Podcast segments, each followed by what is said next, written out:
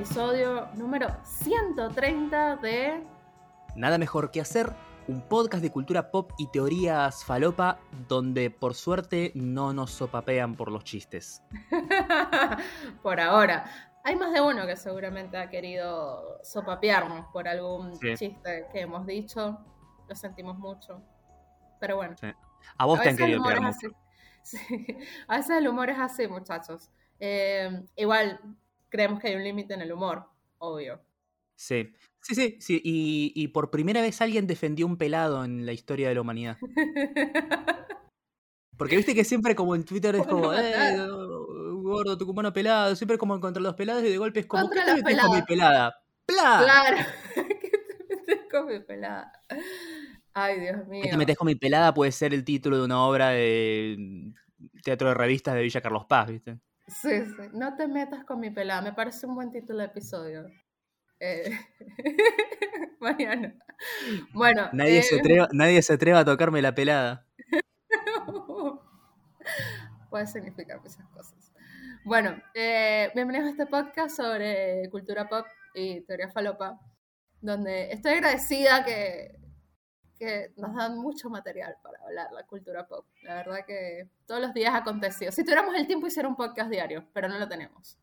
Sí, eh, lo peor es que tipo, de golpe parece que no va a pasar nada y a veces tipo, dos días antes pasa de todo. No, no, explota, explota, explota todo, muchachos.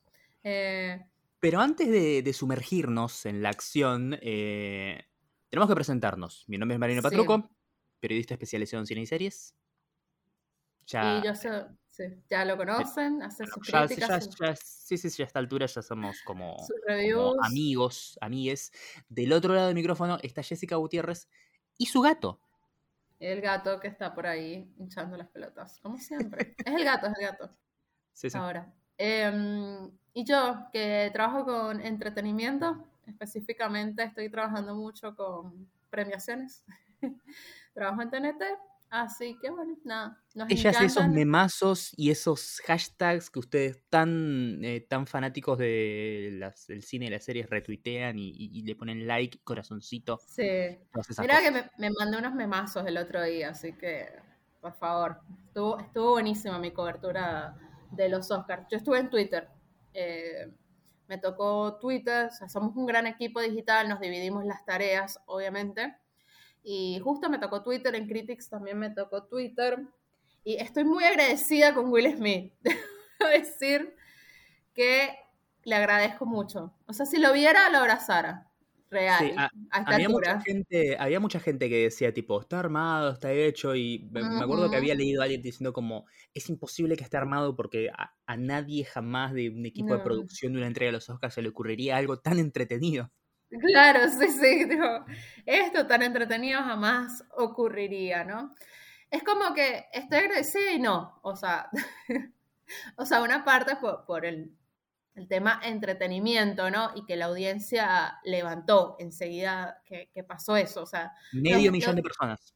Sí. De un segundo para el otro pusieron el canal. Pusieron el canal. Así tipo el, minuto, el minuto al minuto está tipo el, el spike para arriba justo en el momento después de que pasa después de qué pasó. Sí, sí. Eh, estoy agradecida por eso, pero no estoy tan agradecida por otro lado porque al final queremos hablar de los ganadores, de los looks, ¿sabes? De los discursos, ¿sabes? Todas las cosas emotivas. O sea, después se subió Coppola, Pacino y, y, y De Niro y no movió ni un pelo, o sea, nadie le dio bola, o sea, y es re importante, están ahí 50 años después, amigos. Sí, sí. Y me dio mucha pena eso. Eh, que, pasara eso, ¿no? Y, más allá de eso, también el, discurso de Will Smith que, que había preparado para recibir su Oscar, todo el mundo sabía que él iba a recibir el Oscar. O sea, si se han separado Andrew Garfield y cacheteaba a alguien, era como, no es tan grave, él no va a ganar. Pero como iba a ganar, y todo el mundo sabía que iba a ganar y se iba a parar ahí en el escenario, era muy, muy loco, o sea, muy, muy loco. Bueno, yo supongo que todos vieron los memes, o sea, es la ceremonia de los Oscars con más memes de la historia. Sí, sí, y también, eh, pese a, obviamente, los números de audiencia siempre fueron bajos y no son los que quisieron, bla, eh, hubo una considerable subida con respecto al año pasado. O sea, sí, no llegaron a los números que pretendían tener, pero esta no, no es como, viste que todos los años siempre, ¿cuál es la, ceremonia de los Oscars menos vista? Y la del año que viene, siempre, porque siempre va bajando. Pero aparentemente este año hubo una, subida, levemente. Eh, igual, eh, algo sobre lo que quiero reflexionar, ¿no? Sobre lo que pasó con los Oscars, antes de siquiera empezar a hablar de si está viendo mal que tal o cual haya ganado. Cuanto más se esfuerzan para que salga entretenido, cortito, emotivo, fácil y, elegante, peor les sale. Peor les sale. Una regla general. No importa lo que pase. Y creo que prueba de eso es la versión de No se habla de Bruno que quisieron hacer. Guay, Mariano. O sea, tipo tres días antes nos enteramos, no, bueno, va a estar Luis Fonsi y Becky G. Y yo, pero ¿por qué? O sea, guay. no entiendo esto. ¿Quién es esta gente? ¿De dónde salió? O sea, I don't know. Y lo de Megan de Stallion era sorpresa. O sea, y de paso salió Megan de Stallion, tipo. Sí, y además también eh, pensar el hecho de que el tema de, bueno, obviamente que se pusieron del orto a toda la comunidad de Hollywood por haber acortado las ocho categorías que después, tipo, eh, pregrabaron y entregaron dentro de la ceremonia pero fue como bastante irrespetuoso porque todos los discursos estaban editados. Eh, y además, tipo, lo hicieron para. Mm, lo hicieron, decían como para que sea más dinámico y para eh, poder incluir más cosas y que sea, o sea, que esté dentro del tiempo y la ceremonia dure menos. Y tipo, eh, esta entrega de los Oscars terminó durando 20 minutos más que la anterior. Supuestamente habías hecho todo esto para que salga más cortito. ¿Ves que no pueden hacer nada bien? No, no puedo. Yo de verdad no sé qué onda, o sea, qué se fuman los productores de los Oscars, porque real no pueden hacer nada bien. O sea, de paso, no avisaron, no avisaron ni cómo iban a entregar esas ocho categorías. Bueno, va a ser una ceremonia previa. Y en el Twitter de la academia, mientras estaba la alfombra roja, empezaron a decir los ganadores. Y yo, bueno, ok, los voy anunciando, ¿no? Esto en el Twitter los voy anunciando porque no sé si lo van a estar dentro de la ceremonia. Y después los dijeron de vuelta en la, en la ceremonia y era todo muy raro. Sí. Sí, no, sí. No, no, no. O sea, si, si vas, a, si vas a, o sea, los entregas previamente, eh, pero los vas a guardar como para mostrarlos dentro de la ceremonia, tipo, no, no publiques la lista. No publiques la lista. Entonces, nada, no, sé, Mariana. O sea, la verdad es que, que esta gente está muy loca. O sea, no, no, no comprendo. Sí, creo que eh, creo que también eh, es un poco lo que hablaba, lo que se habló en la previa con Guillermo del Toro y otras personas dentro de, del mundillo Hollywood que estuvieron ahí debatiendo sobre eso. Hay como una puja muy fuerte entre la academia que lo que pretende es eh, honrar el cine y hacer un show entretenido y em, tener a todos los integrantes de lo mejor que se hizo en el año como para hablar de la importancia de la cinematografía y todo lo que quieras. Por otro lado tenés... Eh, claro, tenés a los canales, que es como, bueno, yo quiero guita, quiero rating y quiero como importancia y estar dentro de la conversación y demás. Y me parece que ahí como hay, o sea, hay un, un, divorcio de intereses que siempre cuando a uno le salga bien la cosa, al otro le va a terminar saliendo mal. Y no sé, o sea, o sea, seriamente creo que podrían empezar a plantearse desde, desde la academia como ver, o sea, quién se, se presta para hacer los Oscars. O sea, que esté con sus intereses un poco más alineados. Yo, si me decís, qué sé yo, no te voy a decir como caer en la fácil, decir Netflix, HBO y... Claro, Pero estoy seguro que debe haber alguna cadena de televisión que debe decir, bueno, yo te pongo la, la, guita o te, te, presto el espacio porque, no sé. No, porque la academia, la academia está, tipo, abraza como que no. Lo importante es solamente los reconocimientos, o sea, tipo, el premio en sí, el cine y tal, no, bueno, hay otra cosa que se llama, tienes que darle alimento a la gente, o sea, al público, para que tenga algo de qué hablar también. Lo entiendo, pero si vos... O, sea, pero... A ver, si vos te llenás la boca diciendo que no, porque tenemos que celebrar el cine y tipo poner la lupa sobre estas películas que no se hace que es algo que es lo que a mí me gusta de los Oscars, porque con todo el amor del mundo, si no fuera por los Oscars, eh, tipo en todo el año no se va a hablar de Drive My Car y es un peliculón. Lo mismo con, el, no sé, El Poder del Perro o cualquier otra. Pero si vos, si tu misión es hacer eso, no puedes aceptar que te saquen los premios a mejor montaje y sonido de la ceremonia, porque tipo, estás celebrando las películas, perfecto, trata de, si esto te parece poco importante para no honrarlo en vivo, trata de hacer una película sin montaje y sin sonido. Claro, sí, sí. No, está bien, pero bueno, nada, pero mándense unos giros que, que sean entretenidos, porque si no es tipo. O sea, realmente había una parte de los Oscars, Mariano, cuando empezaban a entregar todos esos premios técnicos, de la gente se dormía, literal.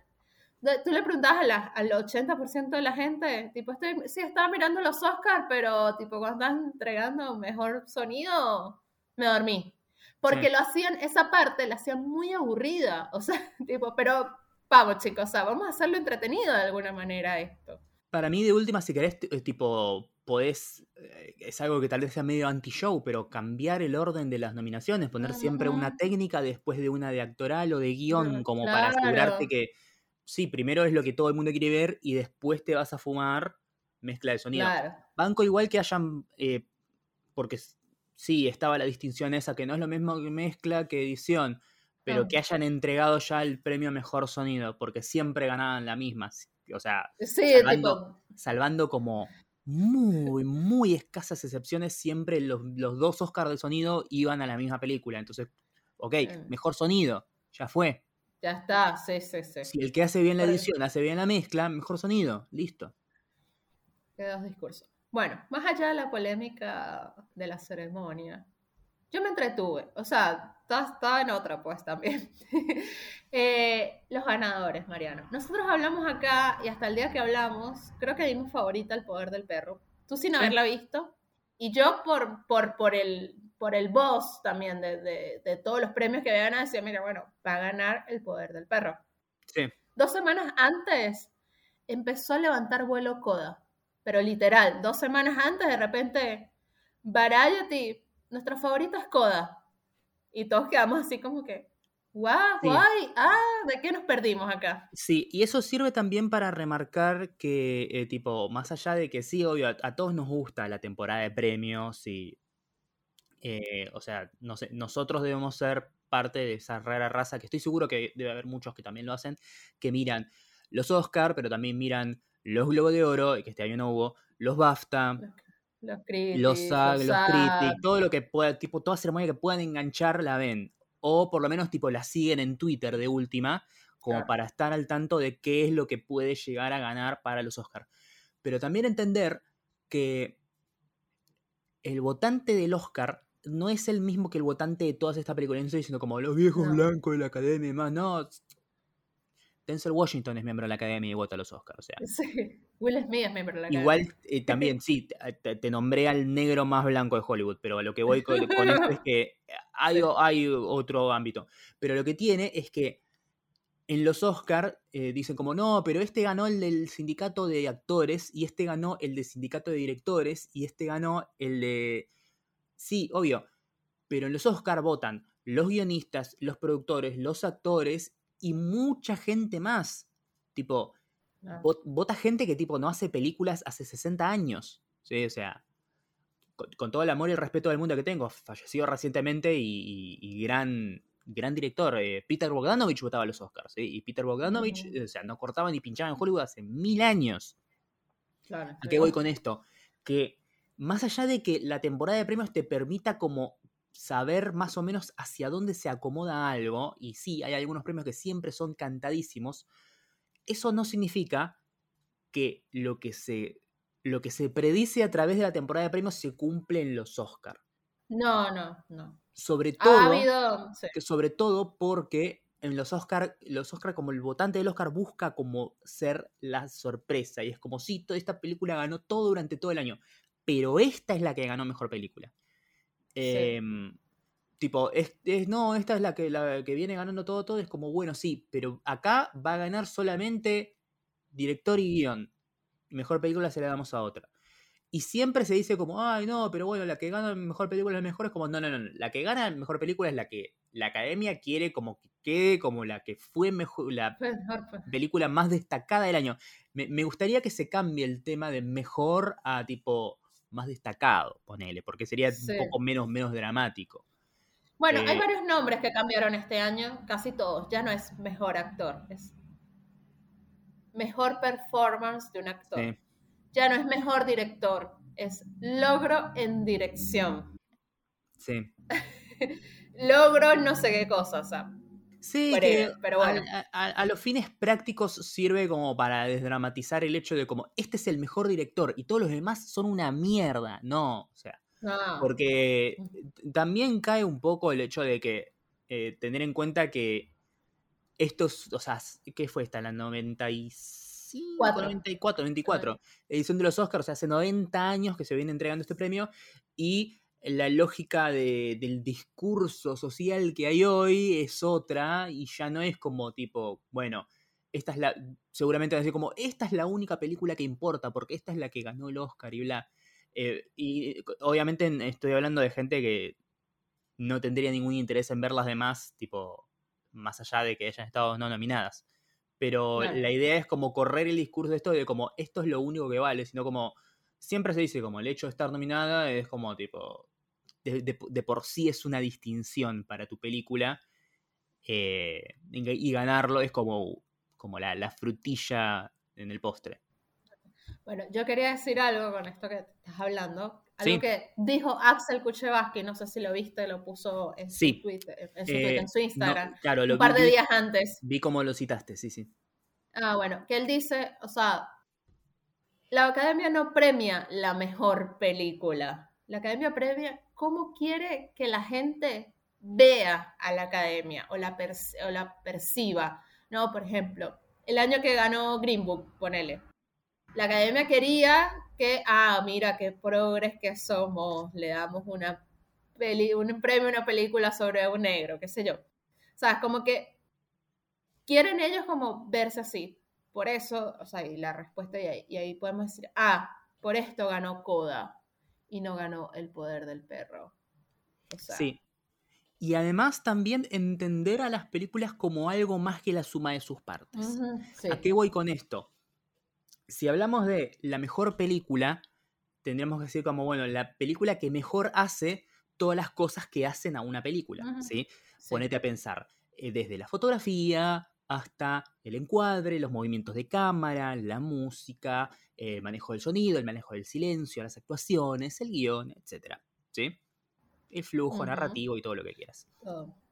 Si te ponías mm, a, pensar cuáles son las películas que desde la técnica, si querés, eh, y, cosas que van por fuera de la técnica, son las que eh, exceden las expectativas y las películas que son como las grandes obras maestras o las que están súper, mega, hiper bien hechas y merecen el premio porque son los que hacen mejor las cosas que hacen que una película sea una película. Y tenés dos, West Side Story y The Power of the Dog, con dos lados distintos. Una es como un, más eh, feel good movie de entretenimiento, un musical clásico, y por el otro lado tenés como una especie de western revisionista slash thriller psicosexual, eh, que es como la, película de prestigio, la película eh, que tiene como otro ritmo narrativo distinto, que es como más, eh, y uso la palabra en inglés, challenging, desafiante para el, espectador y bla. la película que no hace como ningún juicio moral, sino que te pone como estos personajes que ambos son como distintos matices de gris y vos elegís qué es lo que te parece y tiene como el final abierto donde dice esto que se hizo es bueno o esto que se hizo es malo, sino que simplemente te deja, te cuenta la historia y te deja que vos hagas las interpretaciones. Bueno, eh, el tema es que hay algo que no toman en cuenta también, que es el hecho del tipo, por más que algo esté bien hecho, no significa que yo tenga que tener una respuesta positiva a eso. o sea, si me decís, ¿cuáles son las dos películas que más te, te emocionaron y más te hicieron como sentir cosas lindas adentro y ver tipo, o sea, la, magia del cine, si querés, tipo, es esa cosa que, o sea, estás viendo a alguien que te cuenta un cuentito en una pantalla, sin embargo, te conmueve, te hace sentir cosas y eso, y yo te tengo que decir dos, que son Drive My Car y Coda.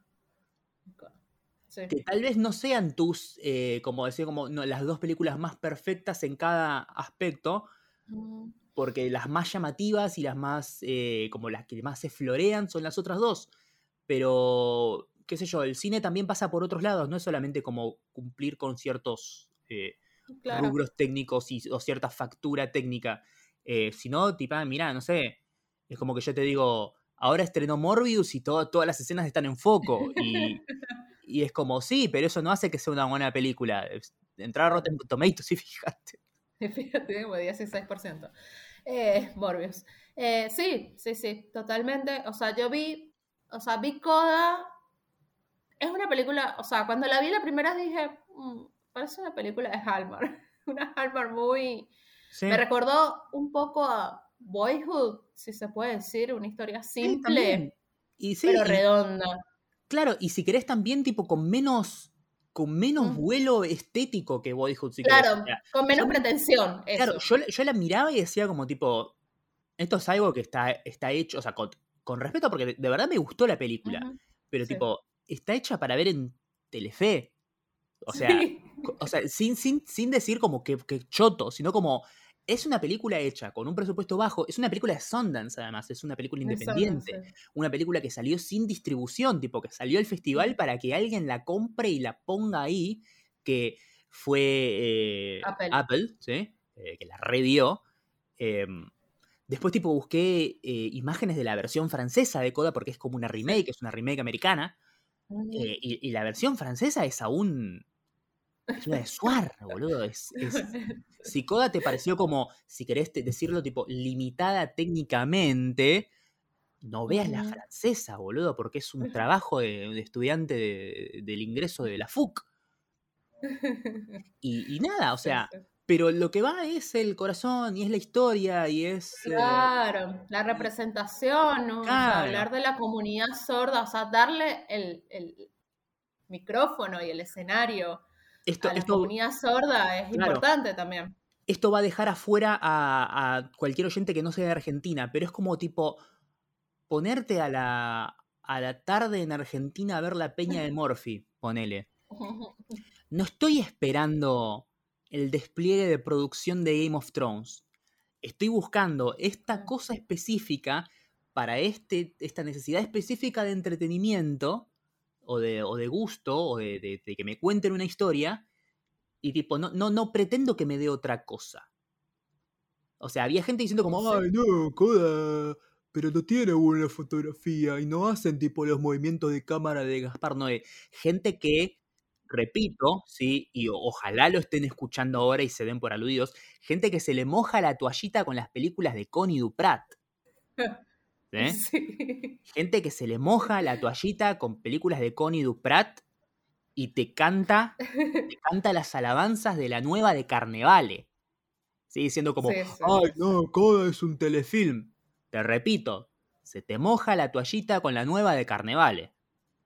Y están diciéndole como, y están buscándole el pelo y huevo a Coda, como, bueno, ok, perfecto.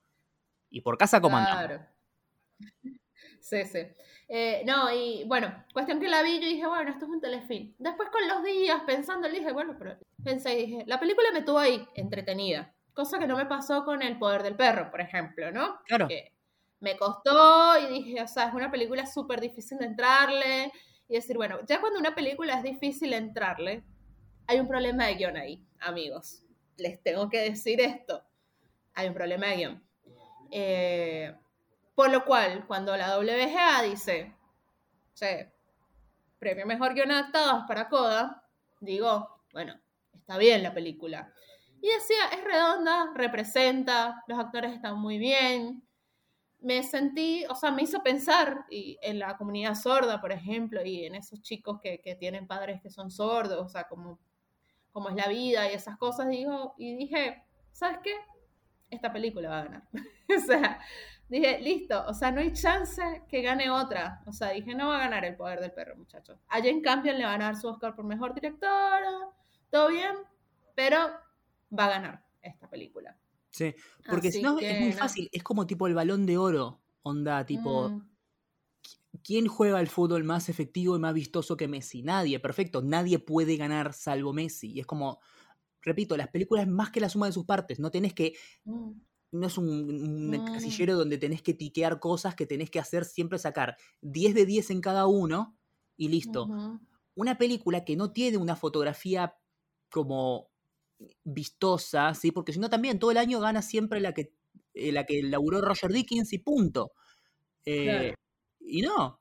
Eh, o sea, por más que no tenga una buena fotografía, no significa que no sea una buena película. Por más que no tenga una buena banda de sonido, no significa que no sea una buena película. Por más que no tenga buenas actuaciones, no significa que no sea una buena película.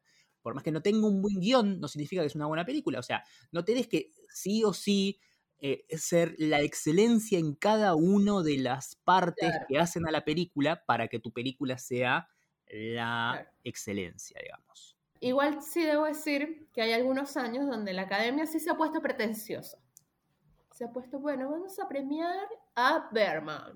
Y tipo, la gente se salía al cine mirando a Berman. O sea, a mí me gustó, ojo, me parece una película que está buenísima. Eh, pero no, no transmite ese mensaje donde la academia se quiere como ahora decir, bueno, pensemos en las minorías y lo que te genera la película y esas cosas, ¿no? Obviamente, eh, como, como dije, eh, hay veces que, ¿viste cómo pasa con los directores, por ejemplo? Que a veces hacen esa de, bueno, algo por la guita y después algo por el prestigio o porque quiero hacer algo importante o, pretencioso o bien logrado o independiente o etcétera. Bueno. Mm. Zack Snyder no le llegó ese, ese memo. a veces la academia como que premia la, la Feel Good Movie o la película que tiene el mensaje o la representación o la cosa que va por fuera de, del arte en sí, que es lo que querés eh, entregar o demostrar.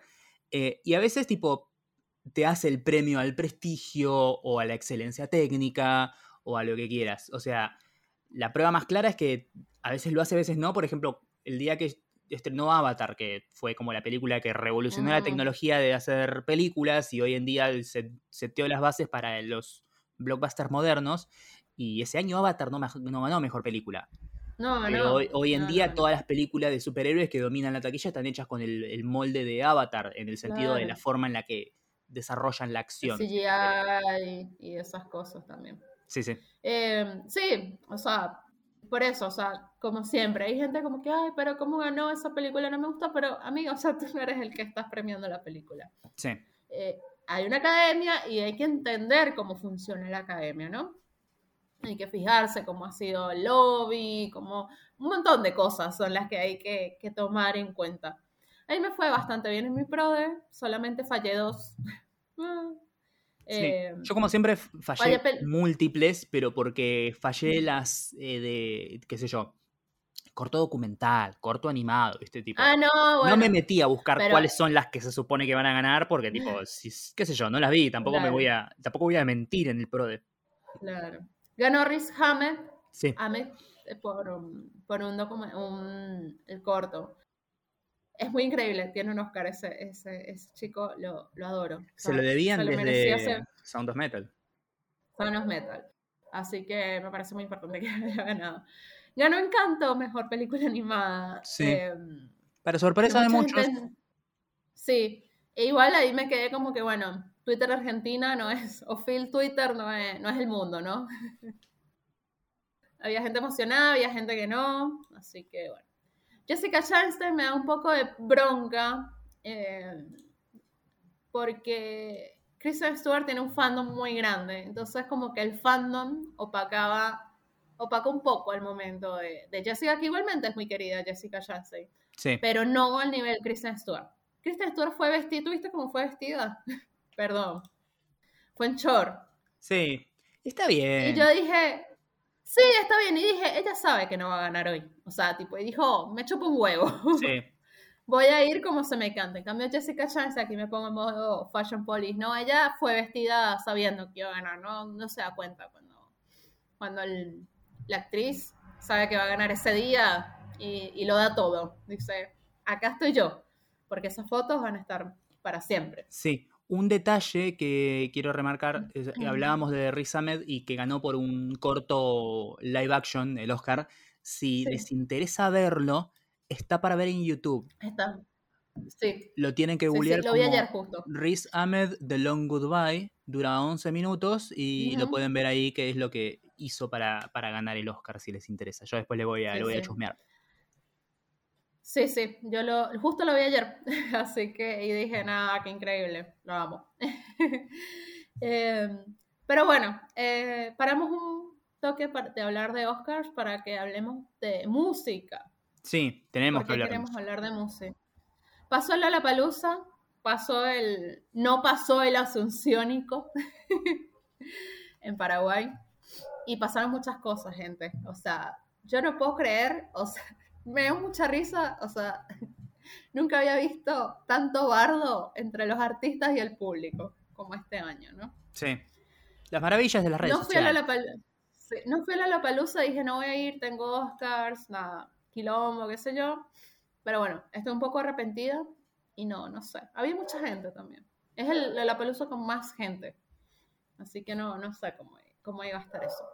Eh, pero bueno, primero, eh, The Strokes le pusieron a lanzarle mantecoles a, a Julián Casablancas acá en, Argentina. Si están en otro país, bueno, le contamos. El mantecol es como un dulce, como tipo un turrón, ¿no? Sí, sí, es una, una golosina. una golosina. Muy popular. Sí, y hay una foto de hace años, cuando vino Julián Casablancas, de él con la foto con un mantecol, así como todo feliz, así tipo. Y quedó como Y el famoso tweet de qué significa gordo mantecolero en inglés. Claro, y tipo todo el mundo le decía gordo mantecolero, gordo mantecolero, preguntó un día en Twitter, la gente le dijo, bueno. Cuestión que en el concierto, se unos pibes se pusieron a lanzarle mantecole y la gente le gritaba gordo, gordo, gordo mantecolero. Cantó del culo, o sea, yo lo estaba viendo acá porque había transmisión, cantó malísimo, del culo, cantó. No cantó Last Night, que es como uno de los éxitos más conocidos de Strokes. Igual, a mí los últimos discos de Strokes no me gustan, así que me pones temas nuevos de Strokes y no me sé ninguno. Pero bueno, fue un poco ahí. Bueno, y después se fue, se peleó con la gente en Twitter, le dijo que nos dijo, nos dijo, porque bueno, me, considero argentina, que éramos unos gordofóbicos por hacerle esas bromas y que toda la comida argentina era asquerosa. Así. Y toda la gente como que, ay, Julián, no, otro, te queremos. Otro caso de tipo gente llevando un chistecito liviano como demasiado lejos, ¿no? Mm, claro, sí, sí, sí. Bueno, y después para pensamos que no se podía poner peor hasta que Doja Cat se peleó con Paraguay, por lo cual si te metes con Paraguay te metes con toda Latinoamérica al parecer, ¿no? Ella estaba muy ofendida porque bueno, le habían cancelado el recital y demás, como que ella no quería ir, ella como que, ¿por qué me trajeron a este, este sitio, no? Como que, ¿qué es Paraguay? No sé qué es Paraguay. Le cancelan el concierto porque, o sea, se desató una tormenta, acá había alerta de, de ciclón, o sea. Sí. What the fuck. Al avión de Miley Cyrus le cayó un rayo, o sea, tipo cualquier cosa. Y ella después, indignada, decía como que, además, nadie vino a verme al hotel. O sea, está y todo el mundo como que, primero como que, bueno, gente, o sea, se está como cayendo Paraguay, o sea, estamos inundados. Y después sí hubo gente que fue al hotel, pero ya no salió. Claro. Creo que ese, creo que ese fue el gran problema. Ese fue el gran problema, sí. sí, sí. Y después dijo que ya no lo sentía, se empezó a pelear con un montón de gente, se empezó a pelear con ella por Twitter. Nada. Eh, cuestión que, nada. Enemigo público número uno, Doja Cat. Y y nada, eh, una pena porque ella de verdad me caía bien. De hecho, se había ido muy, o sea, había recibido comentarios positivos del show y de cómo ella se comportó en el show, porque en un momento paró todo y dijo, ya va, no se peleen, tipo, hizo la de, no quiero ser el próximo Travis Scott. Sí, sí, sí. ¿No? Entonces la gente había quedado como que, ay, qué bueno, no sé qué, qué buena que es Doya y tal, y después hizo esta cagada. Sí. Y una pena, medio me dio mucha pena. Sí, no sé, a mí es una cosa que me tiene mucho sin cuidado. Porque, tipo, o sea, las canciones que hace uh. siguen siendo temazos y. Eh, qué sé yo, a mí no me hizo nada. Si hay, alguien del otro lado que está escuchando en Paraguay y dice, no, tenés que ofenderte en nombre mío porque somos hermanos latinoamericanos, y es como, mm, no, así no es como funciona la cosa, pero bueno, de última, qué sé yo. Bueno, em. amigos paraguayos, Mariano no los va a defender. Es que, ¿defenderlo de qué? Sí. De Doya, Mariano, Doya. Sí. bueno. Y para cerrar la semana, creo que la noticia más triste es que a minutos de salir al show que tenía Foo Fighters en Colombia, en el Stereo Picnic, murió el baterista Taylor Hawkins. Sí. 50 años. O sea, yo me quedé en shock. O sea, no lo entendía. Mi cerebro no procesaba esa noticia. Él había estado tocando acá hace cuánto, menos de una semana, tres, cuatro días. Menos cinco, cinco días, hace cinco días. Hace cinco días, literal. O sea, la gente estaba esperando que saliera Foo Fighters ahí en el Stereo Picnic. O sea, es muy loco lo que pasó realmente. O sea, me sentí muy triste. Pobre Dave Grohl, evidentemente, ¿no? Eh, pero bueno, parece, fue una parece que fue una sobredosis y no. O sea, como que es raro. Porque hay mucho amarillismo también en la noticia. Claro. Eh, él era una persona que había tenido en su momento problemas con drogas. Eh, sí. Estuvo en coma y todo. Sí, sí. Por eso. Y, hay gente que habla como de que pudo haber sido un problema de sobredosis o de sobredosis accidental, pero tal vez pueda ser con tipo como medicamentos recetados. Recetados, viste que en, en Estados Unidos te recetan todas las drogas, así que, muchachos. Em, entonces, nada, hasta que no se esclarezca un poco mm, qué fue lo que pasó, no, no quiero como que, bueno, emitir una sentencia como que se suicidó, fue una sobredosis accidental, no, no lo sabemos. Ellos justo el día antes, literal, el día antes habían dicho que se presentaban en los Grammys, ellos están nominados. Sí, sí. Y yo estaba emocionada y todo, y bueno, le van a poner un poco de rock a la, un poco de rock a la ceremonia. Y tipo, al día siguiente le así, tipo, bueno, no, no se presentan en los Grammys, obviamente no se van a presentar en los Grammys este domingo, que es 3 de abril, si escuchan este podcast antes, eh, bueno, ya saben que son este 3 de abril. Eh, pero a quien sí tenemos es a J Balvin, porque de verdad que lo necesitamos en los Grammys. Sí. ¿Por qué? No sé, Residente debe estar muy contento. Sí, hay que ver que, hay que ver si tipo continúa con el, el bardo o, o, si decide hacerse el boludo. hacerse el boludo. Bueno, se hizo el boludo con la, con la session, con la Pizza Rack section, session. Estuvo bueno, yo me divertí escuchándolo. Debo decir, dale con todo, J Balvin. Eh, perdón, Residente. Dale con todo, René. Eh, pero bueno, hablarle un, poquito de, los Grammys. Mariano, este tema no, le interesa mucho, pero... No, pero, o sea, no es que no me interesa, sino que no estoy muy metido, pero siempre me interesa escuchar como para saber qué, qué onda, qué es lo que va a pasar o dónde tengo que, poner mi atención. Eh, bueno, el más nominado es John Batiste. Sí. Eh, que sabemos obviamente que en Latinoamérica nadie lo conoce, más o menos, pero bueno, es el que hizo la banda sonora de Soul. Sí. y ganó un Oscar por eso. Eh, a, mí me, a, mí me, gustó mucho su disco, debo decir que, que sí está bueno. Esta Billie Eilish, Billie Eilish es sorprendente, la verdad que hmm. me dio mucha risa que hubo gente que puso a dos oruguitas como que iba a ganar el Oscar y yo, no amigos, no va a ganar dos oruguitas. O sea, contra Billie Eilish no vas a poder. Haciendo la canción de Jason, ni en pedo. Esta Doja Cat también nominada. Es una de las que tiene, más nominaciones también. Ojalá, ojalá gane algún que otro premio. Sí, espero, Le mando un saludo a Paraguay. que pida Saludo a mi mejor. Sí, que pida disculpas, claro, sí, debería hacer eso. Eh, su, su, publicista debería hacerle esa recomendación. Em, y bueno, ¿y quién más está? Bueno, va a estar Lady Gaga también cantando. A Lady Gaga la queremos siempre. Estuvo tan linda con Liza Minnelli ahí en, en los Oscars. Sí. La queremos, la queremos mucho. Y no, nada más. Afortunadamente no está Machine Gun Kelly. Lo detesto, Mariano. Detesto a Machine Gun Kelly. Sí, a mí no, no me cae particularmente bien, pero tampoco me cae particularmente mal. Es como una persona que tiene como todo dado para que me parezca como la peor mierda de la humanidad, pero simplemente me parece como nada, un artista más intrascendente y ya. Ese. Ah, bueno, y obviamente Olivia Rodrigo tiene un montón de nominaciones. Sí. Así que, no. Pero no es la nueva Taylor Swift, ¿ok? O sea, a mí me parece, y lo que me pasa con su disco, es, está bueno, pero me sigue pareciendo aniñado. O sea, es como que si tuviera 14, me encantaría. Sí. Pero esta edad es como que no me, no me genera demasiado. Ah, bueno, y está BTS, Mariana. ¿A ti que te gusta? Uh, sí, ¿Quieres soy Army? soy re fan, soy re fan, me encanta. ¿Cuál es tu favorito de los siete? Eh, um, ese, el, el, que es coreano. El que es coreano.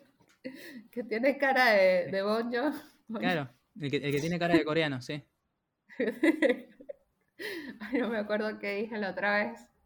Dije algo tipo, no, fue alguien que dijo algo así como que son asiáticos todos. Ah, ya me acuerdo, ya en los critics me pasó que estaba Alan King, que es el nene que el año pasado ganó el premio Mejor Actor Joven, que tiene esa categoría los critics. Sí. Por Minari. Ah, el nenito de Minari, sí. No me acordaba el nombre. Yo esa película no la vi. Yo tampoco. Total, cuando apareció, yo pensé que ese nenito era del juego del calamar. Ah. Porque era coreano. Claro, sí. Y dije, Alan King sí, del juego del calamar. Me mandé una, todos los asiáticos son iguales. Sí. Bueno, de cara coreano. Es, tu culpa, es tu culpa por no ver películas coreanas. Igual Minari es una película hecha en Estados Unidos. Ah, pero no la vi, bueno, un día la voy a ver, chicos. sí. Pero no vi el juego del calamar tampoco, así que. Ah, está buena, está buena. Así, que, no sé. Mariano se fanatizó con el juego del calamar. Me gustó, me gustó mucho. O sea, me suelen gustear las cosas de, de cine y series coreanas en el sentido, no, no las dramas románticos, esos de, porquerías, sino tipo las cosas que son así medio enfermitas.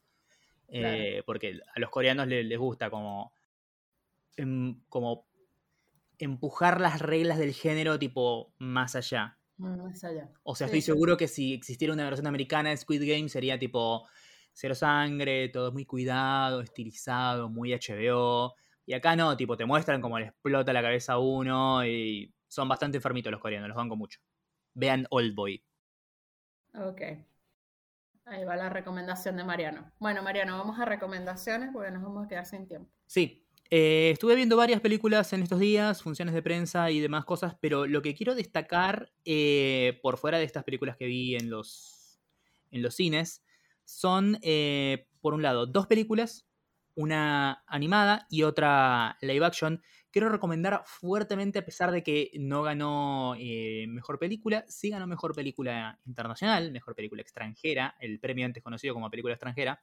Quiero recomendar Drive My Car, una gran película de Ryosuke Hamaguchi, eh, un director que no conocía. De hecho, cuando le estaba viendo la película pensé, esta es de Hirokazu Koreeda, un director japonés que sí conozco. Em, pero nada, eh, me dio, de hecho me gustó tanto que tengo ganas de ver las, películas anteriores y las próximas de, de, Hamaguchi, porque eh, de verdad me pareció fantástica. ¿De qué trata Drive My Car? Es una película larga, primero, es una película que dura, para ponértelo en contexto, es una película que dura 25 minutos menos que Avengers Endgame, ¿sí? Así que si no te quejaste por esa, no te puedes quejar por esta. Em, ¿De qué la va? Básicamente es la historia de un director de teatro japonés eh, que tiene una mujer que es guionista de televisión que de la noche a la mañana queda viudo después de haberse enterado que su mujer lo engaña con alguien que no sabemos quién es. Este hombre nunca pudo como confrontar a su esposa por su infidelidad y como que su esposa murió con él como sintiendo un gran resentimiento por ella. Y, todo esto se establece en los primeros 20 minutos de película. Y el resto de la película es todo el viaje de él intentando dejar atrás eh, como su culpa, su resentimiento, su tristeza, eh, el recuerdo de su esposa. Es, básicamente es la historia eh, de como si tuviéramos que em, identificar como los temas principales de, la película, es básicamente una historia sobre cómo aprender a dejar atrás, tipo, los fantasmas de tu pasado y las cosas que te atormentan, ¿sí? Aprender a ser honestos con tus sentimientos y no guardarte cosas. Nada, a mí me pareció una película fantástica, una película que tiene un ritmo narrativo que para algunas personas puede ser desafiante o, difícil, pero recomiendo por favor que lo vean porque es un viaje hermoso, maravilloso. Em, es muy, muy de, cine japonés, tipo, si, si vos entrás eh, con la, propuesta tipo narrativa y de, historia de esta película, te vas a, o sea, va a ser como una gran puerta de entrada para los, dramas de japoneses de, cine. Em, es una película que está basada en un libro de Murakami, en un, libro, en un cuento corto, pero está como adaptado.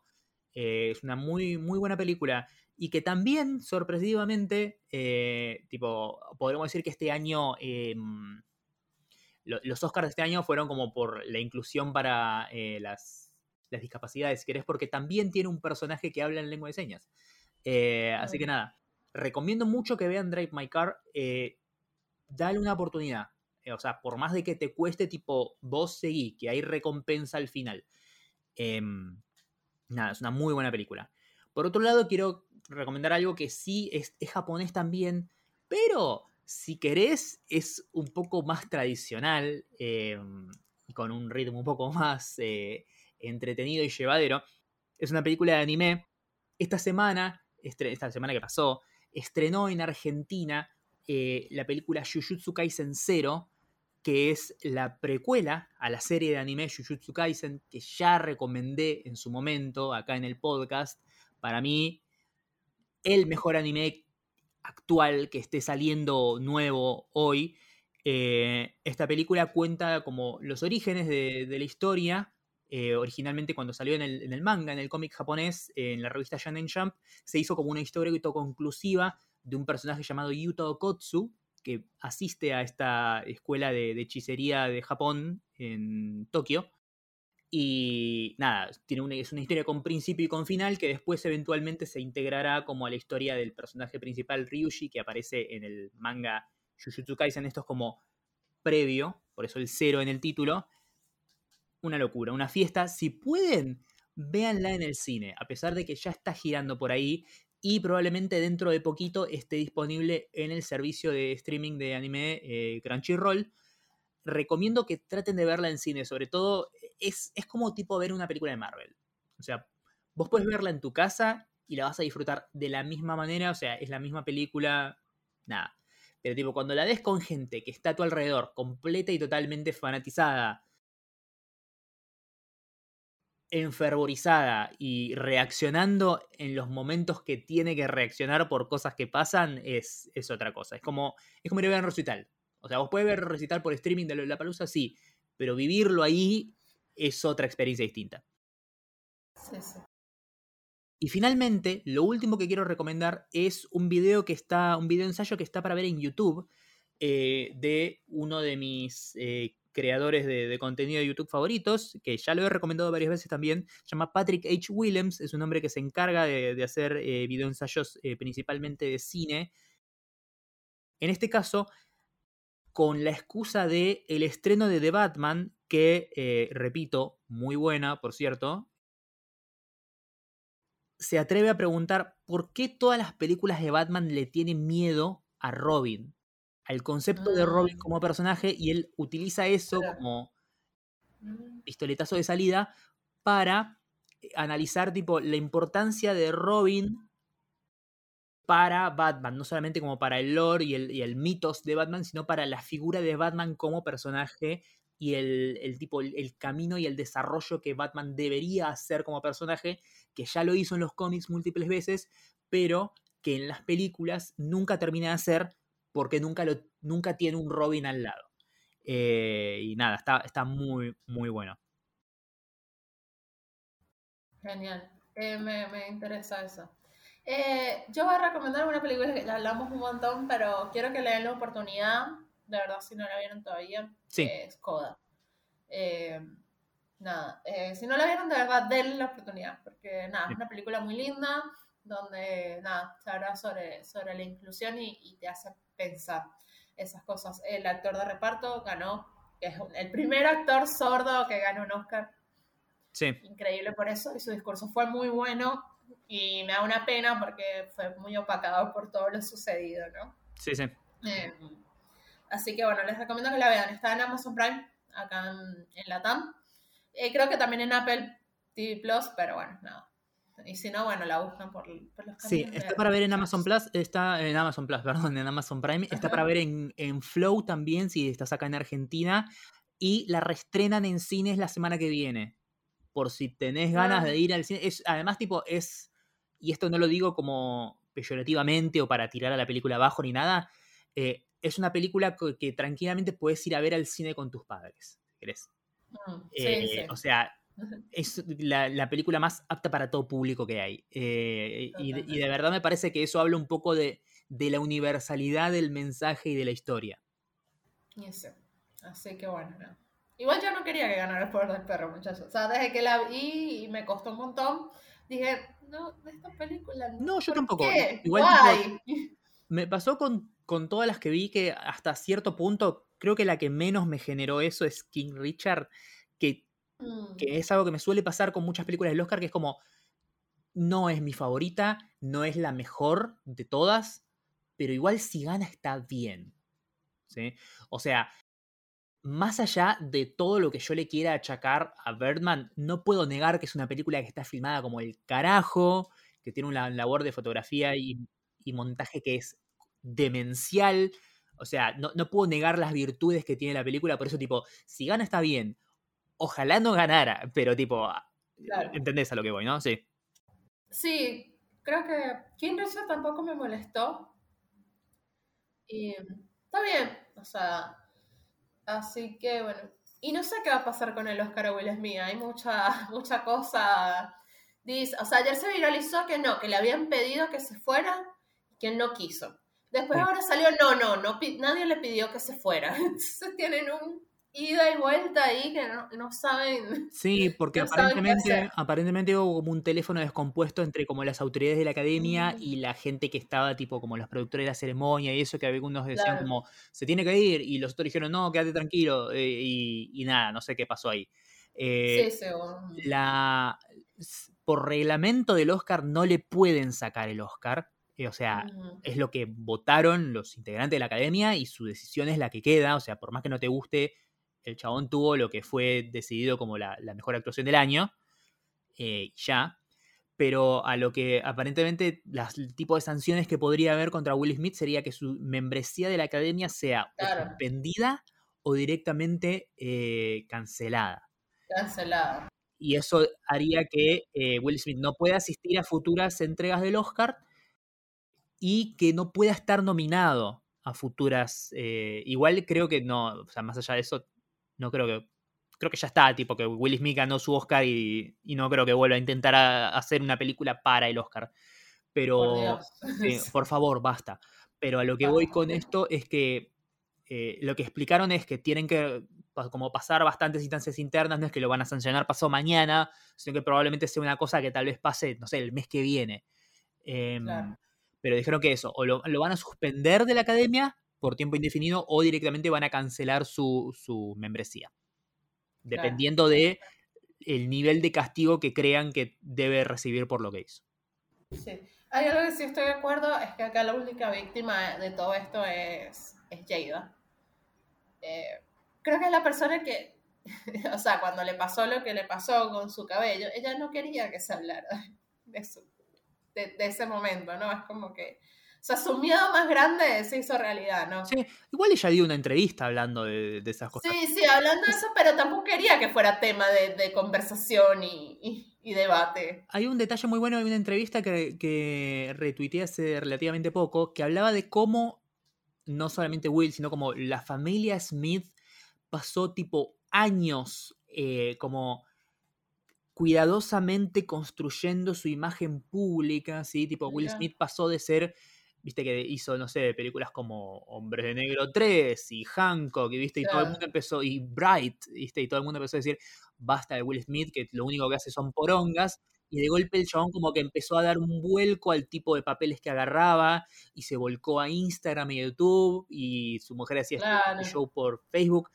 porque ellos como que querían controlar la narrativa de lo que se hablaba de ellos y su imagen pública. Pública. Y, tipo, es algo que los chabones, ellos vienen haciéndose como entre 5 y 8 años y de golpe de la nada, como que todo eso se, se deshizo. Se, se deshizo, sí. Literal. Porque real, o sea, Chris Rock hacía el chiste y pasaba como un chiste más malo de la noche, porque cada chiste que hicieron cada una de las hosts era peor que el otro. Claro, además, eh, confirmado por múltiples fuentes que laburaron dentro de la organización de los Oscars que no estaba incluido en el guion. La idea era que tipo Chris Brown improvise sobre o cosas que habían pasado. Chris Rock, Chris Rock, Mariano. Chris Brown golpeó a Rihanna y ya no lo queremos. sí, perdón. Eh, la idea era que él improvise sobre cosas que habían sucedido en la ceremonia y nada, como joder ahí con los famosos antes de presentar el premio. Eh, claramente eligió mal. o tal vez eligió demasiado bien, dependiendo de cómo lo veas. Dependiendo de cómo lo veas, exactamente. Y el otro tema es que, perdón que volvemos a este tema, sí, tranqui, tranqui.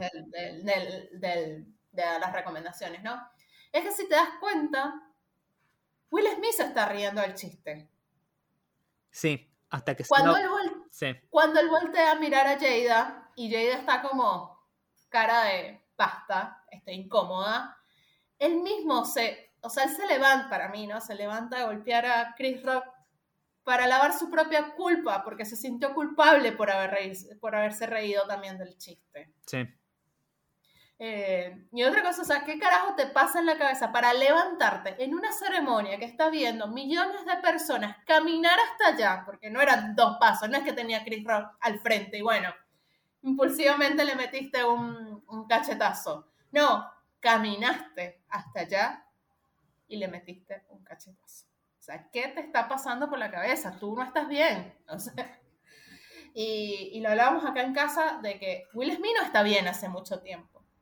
Eh, y lo ves en la entrevista cuando, cuando viste, que también se hizo viral cuando Jada le puso los cuernos y después no, que era una pareja abierta. O sea, esa, familia tiene más quilombo que, que todos juntos. O sea, tipo, Will Smith no está bien. O sea, hace rato está desvariando. O sea, no es joda. Y, y él, o sea, él pensó, y lo que más me asusta cuando, cuando dio el discurso de, de agradecimiento que él se sentía que era, o sea, y él se sentía y se bancaba y bancaba todo lo que había hecho Richard Williams, ¿no? Que, como vemos en la película, no es tampoco el mejor padre del mundo, o sea, le salieron bien las chicas, ¿no? Pero a costa de qué, ¿no? O sea, que, o sea, porque si lo ponemos desde el plano o sea, es decir, bueno, tú querías que tus hijas fueran tenistas porque te querías llenar el bolsillo de guita, si lo ponemos de ese lado, ¿no? Y que a ti te parezca que Richard Williams es un ejemplo a seguir, o sea, como, como si fuera, no sé, el Premio Nobel de la Paz, me parece preocupante. o sea, no es por nada. Con todo el respeto a las hermanas Williams, ese fue su papá, ellas se lo bancaron, le salió súper bien, pero puede salir mal también. Sí. Así que bueno, no sé, para mí está muy raro. O sea, cuando él dio ese discurso fue tipo muy raro todo, y después no, bueno, el amor te hace hacer locuras y tal. Ay. psycho, psycho. Eh, pero bueno, qué sé yo uno acá, yo siempre digo, uno acá peleando, si ellos están allá en su, en su mansión, no tienen problemas para llegar a fin de mes. Y bueno, nada. Pero bueno, es divertido. Bueno, Mariano, terminamos, chao. Eh, sí, ¿no hay nada más que quieras recomendar, Jessica, más allá de Kodak? No, no, no hay nada más porque no vi nada más, chicos. solamente estuve así, tipo, mi cabeza, Oscar, pensando en Oscar, averigüé todo sobre los nominados y, ya. una, fue una semana intensa de trabajo. Sí, sí, así que, que no sé nada más. Bien. Como siempre, eh, llegando al final, repetimos que este podcast lo pueden escuchar en múltiples plataformas como Apple Podcasts, Spotify, Anchor, Google Podcasts, etcétera, etcétera, etcétera. Y que lo pueden seguir en redes sociales como arroba NMQH Podcast. Así es, muchachos. Así que bueno, nada, eh, nos escuchamos la próxima. La próxima. Ya Adiós. Chao.